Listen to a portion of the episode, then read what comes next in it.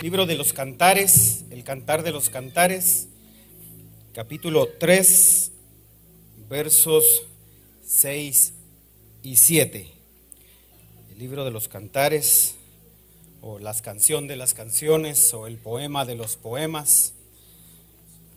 ¿Qué es eso que sube del desierto como columnas de humo, con perfume de mirra? E incienso, con todos los polvos aromáticos del mercader. He aquí, es la litera de Salomón. Sesenta valientes la rodean, de los valientes de Israel. Todos ellos manejan la espada, son diestros en la guerra, cada uno tiene la espada a su lado, contra los peligros de la noche. Amén, puede sentarse. El libro del Cantar de los Cantares es una analogía maravillosa entre el amor de nuestro Señor Jesucristo con su iglesia. Es, un libro lleno de metáforas, es un libro lleno de figuras, es, eh, es un, un, libro quizá a simple vista algo complejo de comprender por la por las muchas simbologías que tiene. Es, demasiada simbología el que tiene el, libro El Cantar de los Cantares. Y, quiero esta noche compartirle algo que está encerrado en estos dos versos. Eh, esta faceta de la esposa, esta faceta de la amada, esta faceta de la iglesia con su relación con Cristo. Eh, eh, una de las proyecciones cuando usted lee el Cantar de los Cantares es es eso, la relación entre Cristo y su iglesia. Una, una, relación entre Dios y su pueblo. Y si usted lo quiere leer con su esposa, pues gloria a Dios, aleluya, porque es maravilloso. Sí, es una cosa extraordinaria en ese sentido también. Pero hoy quiero, quiero tomar esta analogía de estos dos, de estos dos capítulos, porque este episodio, eh, eh, note cómo empieza. Eh, eh, la poesía dice, ¿qué es esto? ¿Qué es esto que sube del desierto? Dice, ¿qué es eso que sube del desierto como columnas de humo? Entonces, si, si la analogía es de Cristo con su iglesia, esta columna de humo saliendo de Egipto tipifica el camino que la iglesia del Señor está teniendo saliendo de ese proceso. Usted sabe, el desierto tipifica eso, los, los, los momentos difíciles, los procesos. Los desiertos tipifican los malos momentos, el tiempo de angustia, el tiempo de sufrimiento. Ahora, ellos se están dando cuenta que la amada está subiendo del desierto, como quien dice, estoy dejando esa etapa, estoy dejando mi proceso, ya, ya se está terminando. Alguien que se alegre aquí. Porque los procesos no son para siempre. Los procesos tienen fecha de caducidad. No, no, no para siempre se trilla el trigo, dice la palabra de Dios. No, es solo, diga conmigo, es solo un momento. Es un espacio de tiempo. Entonces, ella está saliendo, la amada está saliendo del desierto, pero sale como una columna de humo.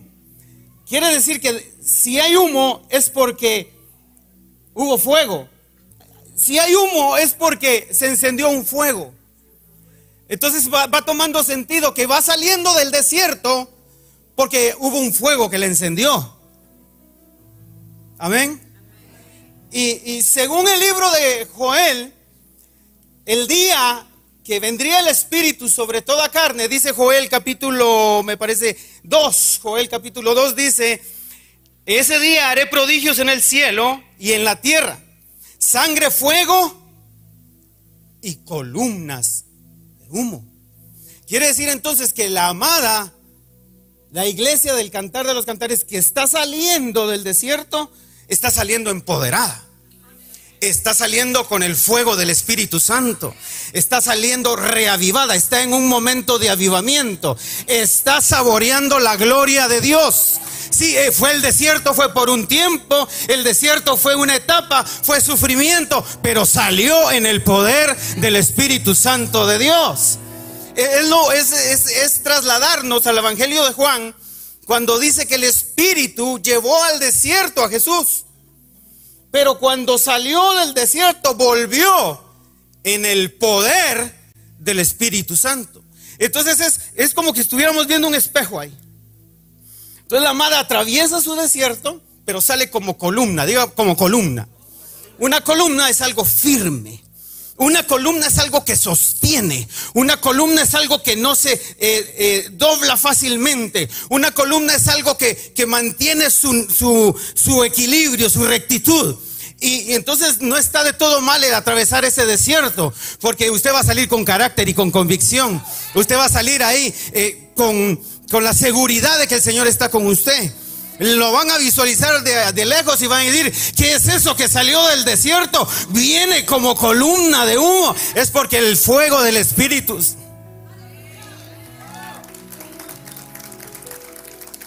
Llega conmigo, el desierto no ha sido en vano. Ha sido cardíaco. Ah. Es que el desierto no se le puede dejar a nadie. El desierto no, no, no es apetecible. El desierto es sufrimiento, es dolor, es quebrantamiento. Pero también es el mejor escenario en donde Dios busca tratar con su amada. Porque el profeta dijo, te he traído al desierto para hablarte de amores. Es a quien le va a gustar en medio de una situación difícil esa situación, pero ese es el escenario de Dios muchas veces, hermano. Entonces hay que valorizar si hay algún desierto, si hay alguna etapa difícil, si hay algún proceso por el que se esté pasando, tenga la manera de ver esta, esta posición así. Voy a salir firme como una columna llena del poder del Espíritu Santo de Dios. Eso es lo que está viendo, eso es lo que está viendo el cantar. No, si le va a aplaudir, apláudale bien porque tiene que ser bueno. Mm. Dice, con perfume de mirra e incienso y con todos los polvos aromáticos del mercader. Entonces, sale de Egipto, sale del desierto. Bueno, es lo mismo, ¿no? Sale del desierto, viene de Egipto. ¿Cuántos estuvieron aquí en su paso por Egipto? La mayoría de nosotros, hermano. La mayoría de nosotros viene con un Egipto ahí mero cardíaco. ¿Verdad? unos años en donde estábamos muertos en delitos y pecados, sojuzgados bajo el yugo de Faraón, en este caso Satanás. Así de fácil. Bendito sea Dios. Venga a la amada subiendo del desierto, hermano. Acuérdese, hay tres estados básicos de la iglesia, Egipto, el desierto y Canaán. Tres estados básicos. Eso es, eh, eh, el, el caminar de que todos vamos a atravesar. Egipto, el desierto y Canaán. Pero esta mala viene saliendo del desierto, viene subiendo. Y mire, viene, dice, dice, ¿qué es, qué es eso que sube? Si, si a alguno de ustedes le habían dicho que usted estaba en la misma posición, se están equivocando. Porque usted está subiendo cada vez más. Usted está dándole un peldaño cada vez más, un peldaño cada vez más, un peldaño cada vez más. Usted no es el que está en Cristo, nueva criatura es, los desiertos pasados quedaron ya. Todas las cosas son hechas nuevas. Pero entonces no solo viene con a manera de columna estable, a manera, es, que eh, yo creo que los desiertos eso producen en uno, estabilidad, carácter, firmeza, convicción. Porque si uno sigue en lo mismo del desierto, es como aquellos que pasaron años ahí y años y se acomodó al desierto. Entonces al desierto hay que aprovecharlo y decir, no, yo de esto tengo que sacar ventaja. Aquí Dios me va a, va a, tratar algo conmigo, Dios va a hacer algo conmigo, me va a limpiar de cosas que necesito, me va a quitar cosas que no necesito llevar y va a hacer de mí una persona firme, estable, con convicción, segura. No me voy a mover de, de mi casa, estoy siendo estable, estoy siendo seguro. Aquí Dios me está haciendo una columna, aquí Dios me está haciendo una persona de carácter. Eh, entonces, ya ella es una columna de, humo y, representa ese fuego del Espíritu Santo que está sobre ella. Ahora, dice, con perfume de mirra e incienso con todos los polvos aromáticos del mercader. Viene en primer lugar con mirra. Diga conmigo mirra. La mirra eh, era utilizada en, eh, algunos, eh, en diferentes aspectos. La mirra se utilizaba para varias cosas. Diga conmigo varias cosas. O sea, la, mirra era, era, un perfume, una resina donde se extraía a, base de procesos un perfume muy delicioso. Pero era utilizado en varias cosas. Número uno, la utilizaban para crear un aroma, un perfume, una fragancia. Eh, era su función primera. Eh, hay algunas traducciones que dicen que la columna de humo venía sahumada en perfumes. Es porque el perfume se le impregnó. Ya, estaba en, en, el, como cuando usted utiliza consecuentemente una loción y con un día que no se eche, todavía está el aroma. Porque el pH de su piel lo absorbe y se queda impregnado. Es como las personas que fuman. No están fumando, pero cuando uno se acerca, Padre bendito, para uno fumado. Así venía ella, ya el perfume era impregnado. Entonces las doncellas que se iban a casar, pasaban hasta seis meses en mirra, como Esther, ¿se acuerda? Esther se estaba preparando un año de anticipación para encontrarse con el rey y seis meses en ese, pero ¿usted se imagina eso? Leche y mirra. De tal manera que cuando el rey la mandara a llamar, el rey tenía que decir que sí, que sí o que no, que no. O sea, voy a repetirlo pues, el rey podía decir que no. Si no era placentera, él decía, pero si al rey le gustaba, seis meses oliendo, hermano. Entonces la mirra era para eso, para que el, el perfume se impregnara. Entonces esa iglesia venía aromatizada para tener un encuentro con su Señor. Venía del desierto perfumada. Padre bendito, ¿quién puede decir que viene de un problema perfumado? Déjenme decirle, Pablo dijo, esta leve tribulación va a producir en mí un peso mayor de gloria se empieza a sentir el perfume de la iglesia que viene establecida. Entonces se usaba, parece, esos menesteres para oler rico. Por eso es que cuando el padre bendice a su hijo, cuando da la oración, él le dice, acércate, acércate. Y él empieza, mmm, dice, es como el olor del campo que ha bendecido Jehová. Y la Biblia dice que usted y yo olemos a Cristo. También se utilizaba la mirra como una medicina para contrarrestar los parásitos.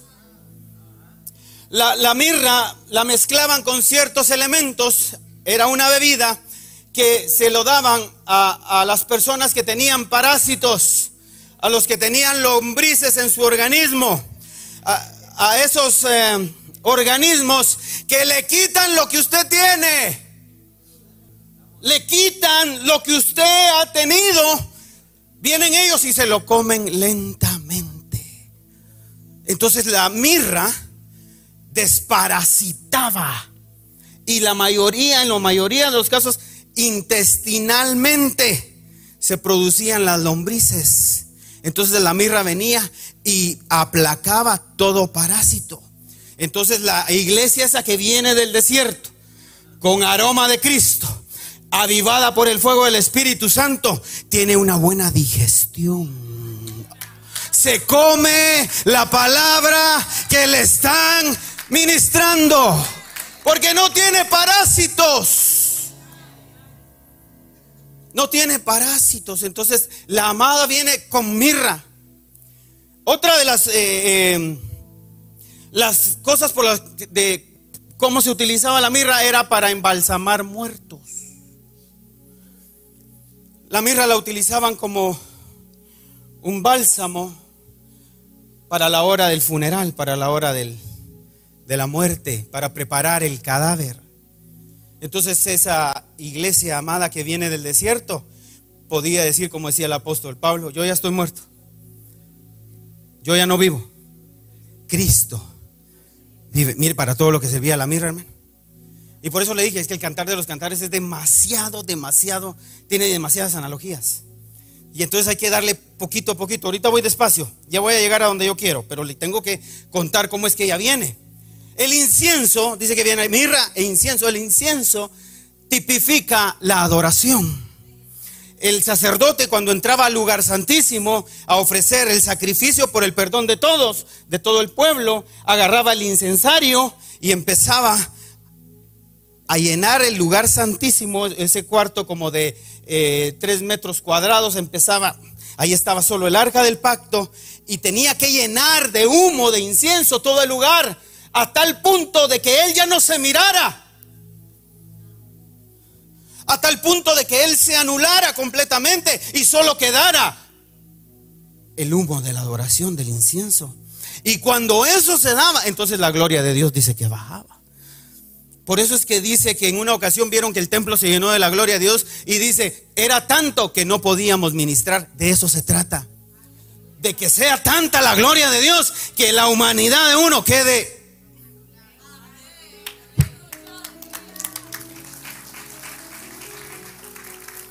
Entonces la amada viene con mirra, con sufrimiento, con eh, tratamiento, pero viene con adoración.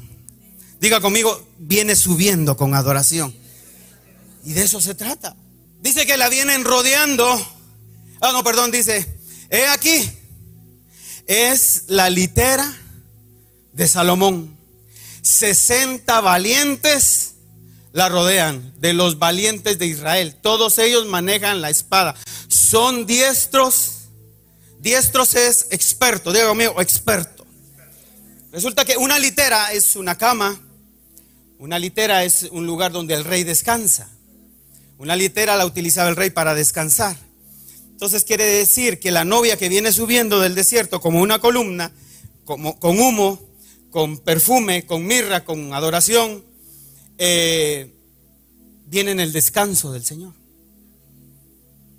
Venid a mí los que estén cansados, yo, los haré descansar. Entonces ella, ella entró al lugar del descanso. Pero lo interesante es que dice que trae 60 valientes. Diga conmigo 60. Son 60 valientes diestros en la espada. Expertos. Ahora quiero preguntarle algo. ¿Cómo es que se logra ser experto? ¿Cómo es que, se, cómo es que logra alguien ser experto en algo? Practicando. Entonces ellos practicaban mucho con la espada, ¿verdad?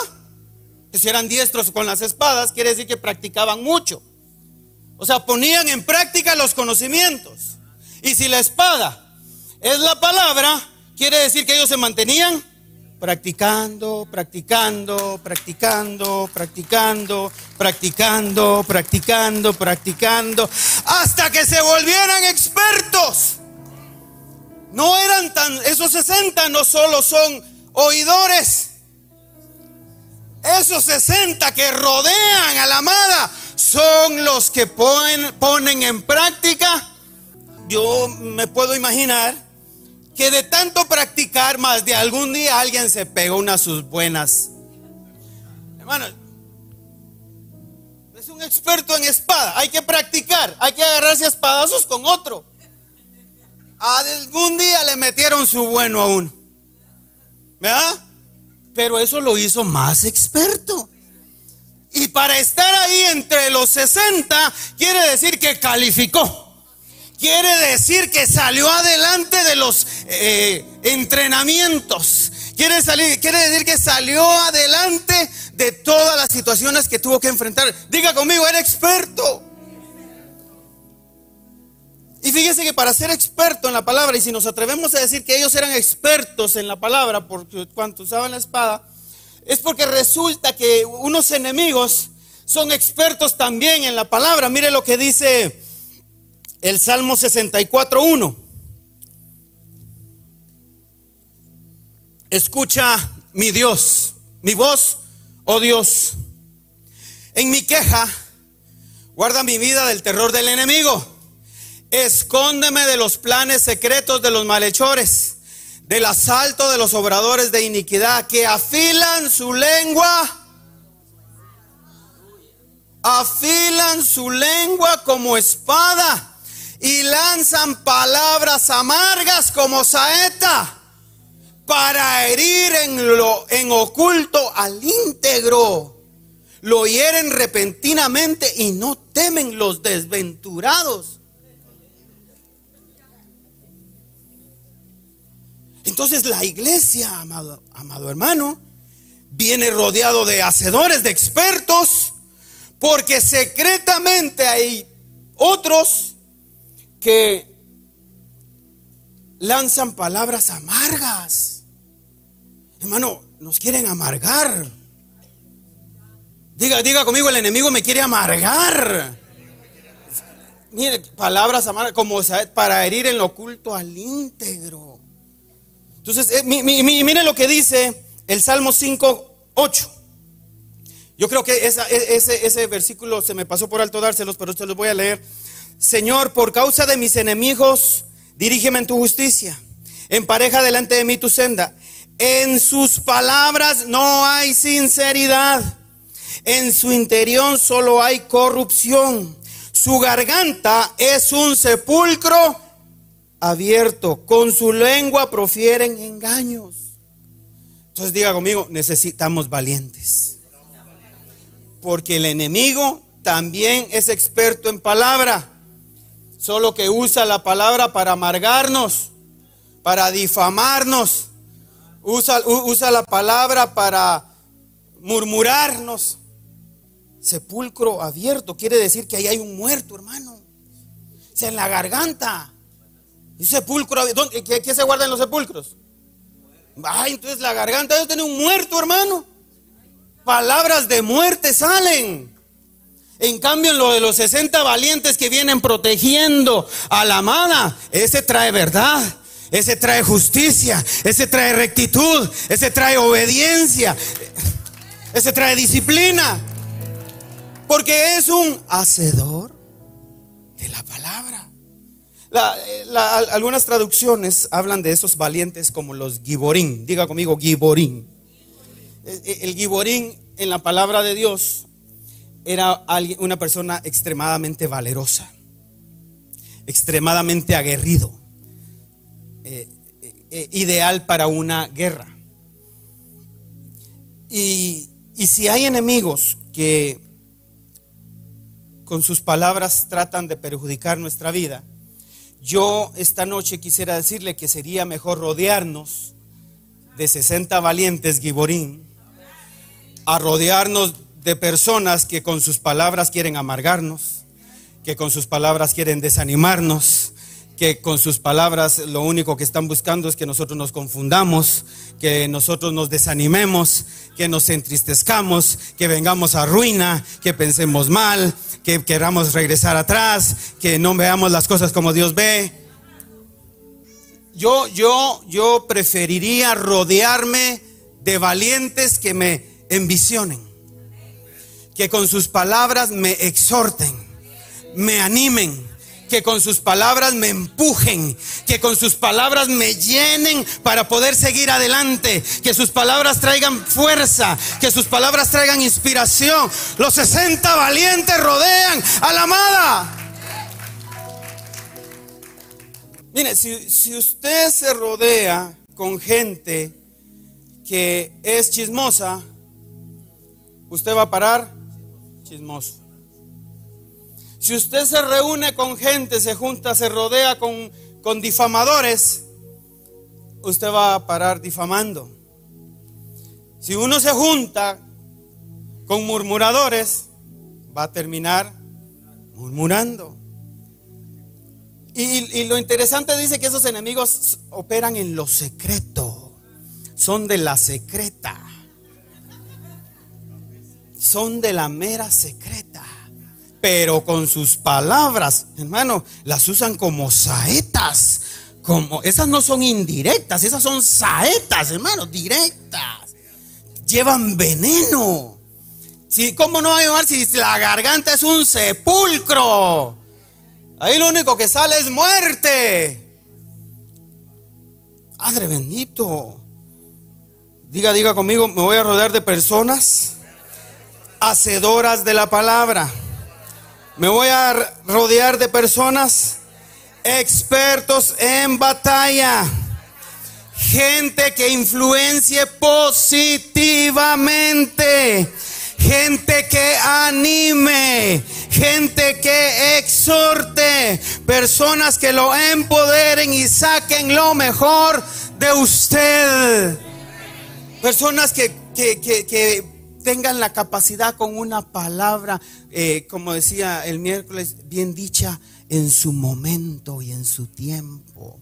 Una respuesta, una respuesta que ablande, una palabra, como dice el mismo cantar de los cantares, que sea con aroma de manzanas.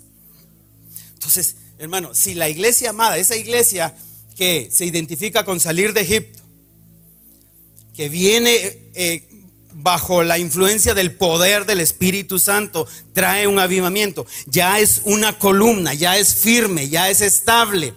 Viene con aromas, viene con perfumes, viene llena de mirra, viene con incienso, trae adoración, trae alabanza, trae cantos, es un avivamiento tremendo. Pero más sin embargo, está rodeada por valientes. ¿Alguien aquí quiere ser uno de esos valientes?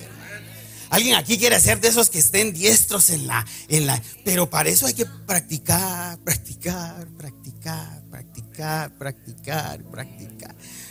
Hasta que se haga experto. Mire, por eso, por eso es que era Nehemías. Hizo tanto énfasis cuando vio a la, a la, a la, a la ciudad desprotegida. Estaba sin su cerco de protección, todos los muros estaban caídos las puertas destruidas. Y dijo, Nehemías, esto no puede ser así. Y unió la acción a la palabra. Dice que, en una mano la espada y en la otra mano trabajando, hermano. Porque había gente ahí que los querían desanimar.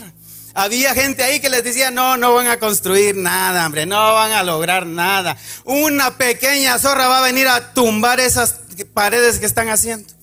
Y decía Nehemías, no, Dios está con nosotros. Dios nos va a ayudar. Por eso estamos levantando otra vez un cerco de protección. Estamos levantando otra vez las murallas. Estamos reedificando las puertas. Curiosamente, las tres primeras puertas que reconstruyó Nehemías tienen que ver con salvación. La puerta del pescado, la puerta de las ovejas y la puerta de la ciudad antigua. Las tres primeras puertas que arregló Nehemías era para darle acceso a las personas que iban a venir de afuera. Era para volver a, a permitir que la gente llegara, las ovejas, los pescados y los que estaban dejando la ciudad vieja. Pero entonces Nehemías no podía, de, mire, no podemos dejar de rodearnos de gente que nos proteja.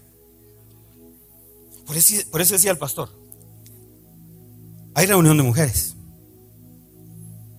hay reunión de hombres, de matrimonios, de prejuveniles, de wildheart, de jóvenes, vigilias. ¿Sabe qué es eso?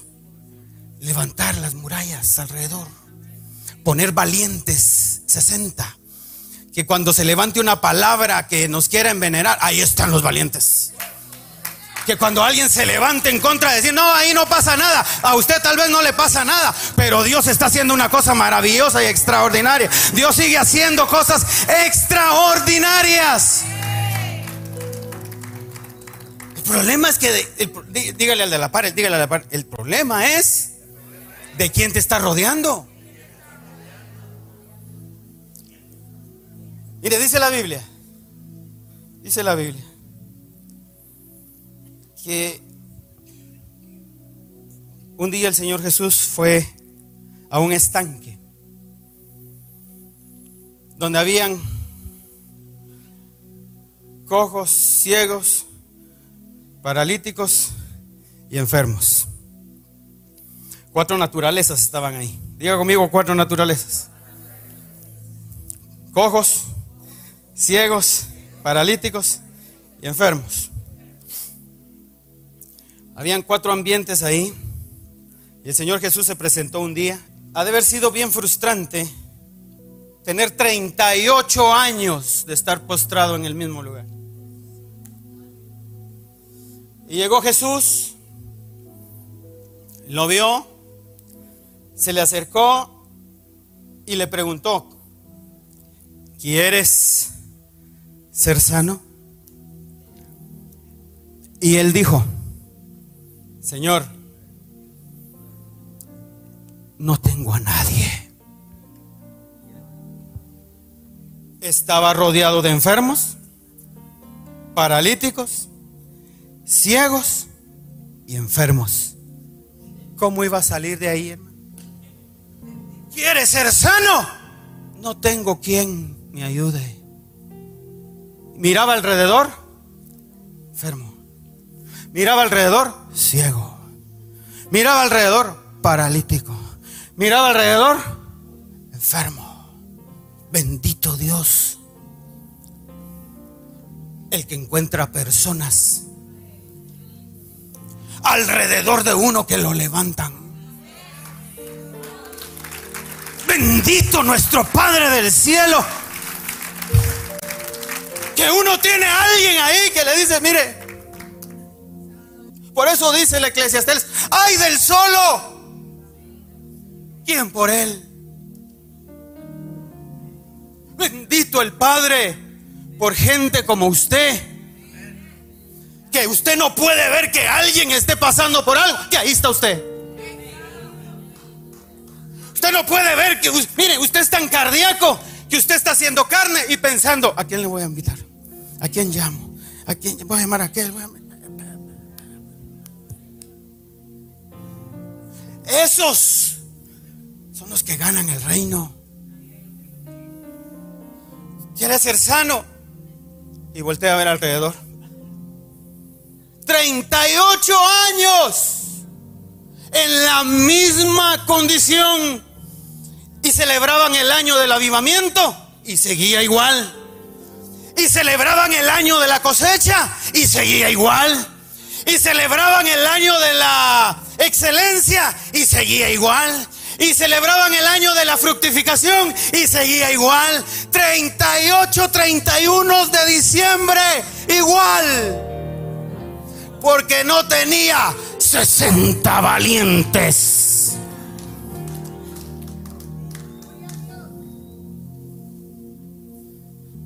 Ocho proclamas. Yo me imagino que él decía, ahí dicen que este es el año de, de nada. Ese pastor se inventa esas ondas. No pasa nada. Llevo 38 años. Pero él dijo algo. Yo no llego a tiempo. Otros llegan a tiempo y se sanan. Ah, o, sea que hay otros que sí llegan a tiempo. Habían otros que sí tenían 60 valientes.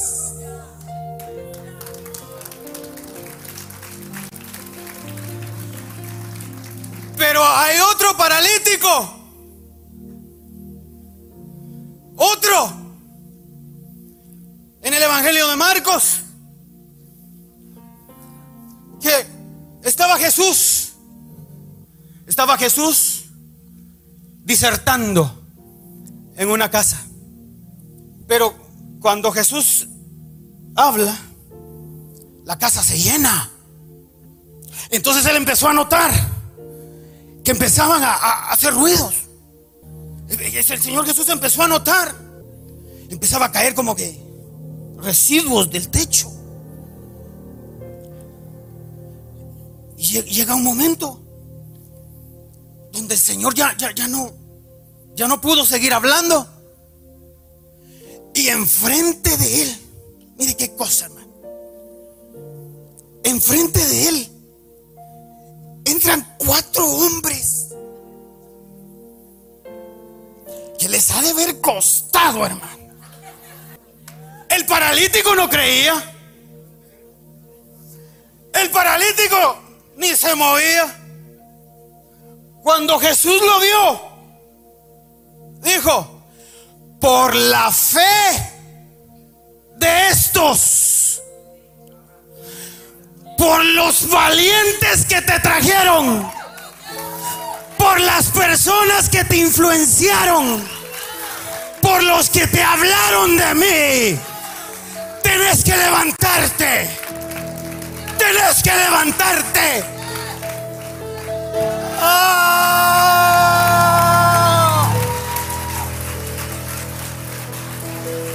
¡Ah! Dichoso aquel, dichoso aquel que tiene un valiente. Dichoso aquel que tiene un valiente. Está diciendo, no me importa qué tenga que hacer. No me importa cuánto me cueste. Pero que este sale caminando. Sale caminando. ¿Hay algún valiente aquí que crea? ¿Hay algún valiente aquí que piense que un paralítico puede caminar otra vez? ¿Hay algún valiente aquí que crea? Oh, Jesús no vio al paralítico. Le tengo una extraordinaria noticia. Jesús no está viendo a su paralítico. Jesús está viendo lo que usted está creyendo.